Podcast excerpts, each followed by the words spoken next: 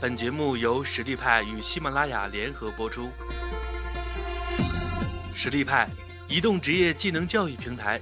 为您提供完整的岗位知识体系与碎片化技能课程，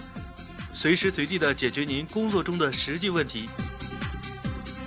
微信搜索“实力派”服务号，参与更多的职场直播课程，与老师实时互动答疑。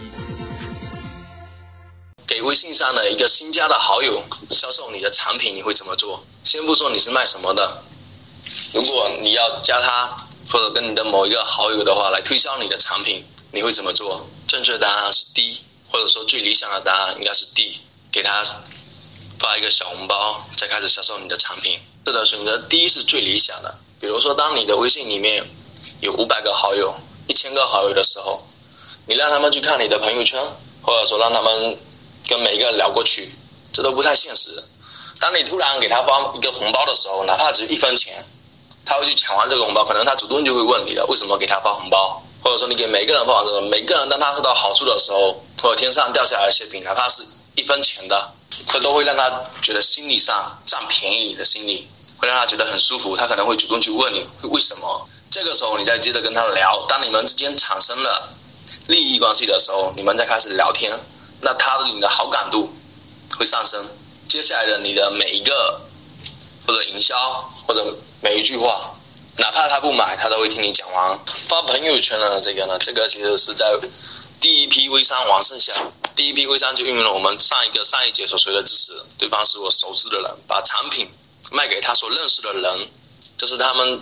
第一批微商就最早的微商，可能是发生在一二年、一三年这种情况用的一些招数。那等到后面的那些宝妈和那些怀揣着暴富的梦想的那些人，当他们进入的时候，他们只学到这一些方式，就不断的刷新朋友圈，刷硬广特别硬，晒一些截图啊什么的。但是大众的心里已经审美疲劳了，看不下去了，我就不会再去买了，因为我也不相信。所以现在朋友圈发展到现在，这些做微商呢也开始进步进步了，开始过渡到第二个阶段了，开始。在朋友圈送一些流量啊，送一些话费啊，送一些打折电影电影票啊，或者让你去填个什么表格，然后就会你获得一些东西。最常见的咱们就是一些什么晒照片比赛啊，这些都是营销，都是一个道理，做出有利于对方的行为，有利于用户的行为，让他切身实际的感受到它的好处。那这个时候他的防备心理就非常的低，他也不会想着去拒去拒绝你。白给的好处谁不要呢？这一批人呢，他们身上都背着一个大包，啊，他们其实是卖笔的。当他进门的时候，就被你赶出来了。原因很简单，他们一进门就拿他那个笔向你来推销，那你肯定不会需要，笔在超市都能买得到，对你来说是一种可有可无的东西。如果他进门直接扔你扔给你两把笔，说送给你的，接着再跟你聊会天的话，搞不好你可能会去买他的笔。这是你要先在你为对方进行销售之前，你要先做出一些有利于对方的事情。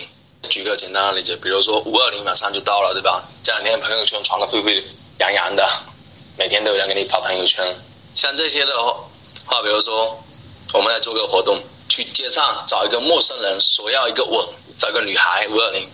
你会怎么做？其实很简单。你随便找个女孩子，先给她一个十块钱或者五块钱的，五块钱，然后接着你跟她说，我们电视台在做一个节目，就做一个小活动，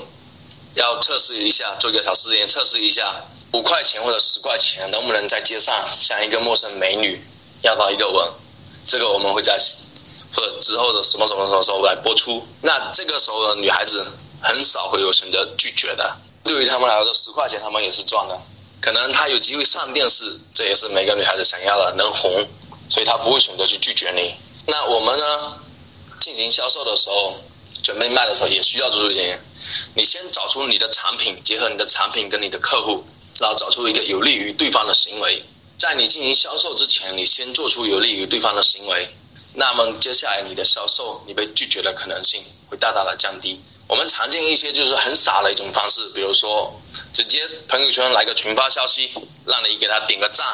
给他从朋友圈转发一条小消息，那么你会很累，可能转化率非常低，五百个好友不到十个人会给你转发，这是非常傻的。当你向每一个人都发完一个一分钱的红包之后，你再跟他说能不能帮个忙，帮我在朋友圈的第一条消息点个赞，或者第一个什么内容你帮我转发一下，可能他们会很乐意，哪怕他们帮你转发完之后下一秒就删掉，他可能会去干这个事情。最起码他拿了你的钱，你做了有利于他的行为，他真的不好意思拒绝你。即使他拒绝你，他可能会给你发一个两分钱的红包，你可能还赚一分钱，你也不亏。微信搜索“实力派”服务号，参与更多的职场直播课程，与老师实时互动答疑。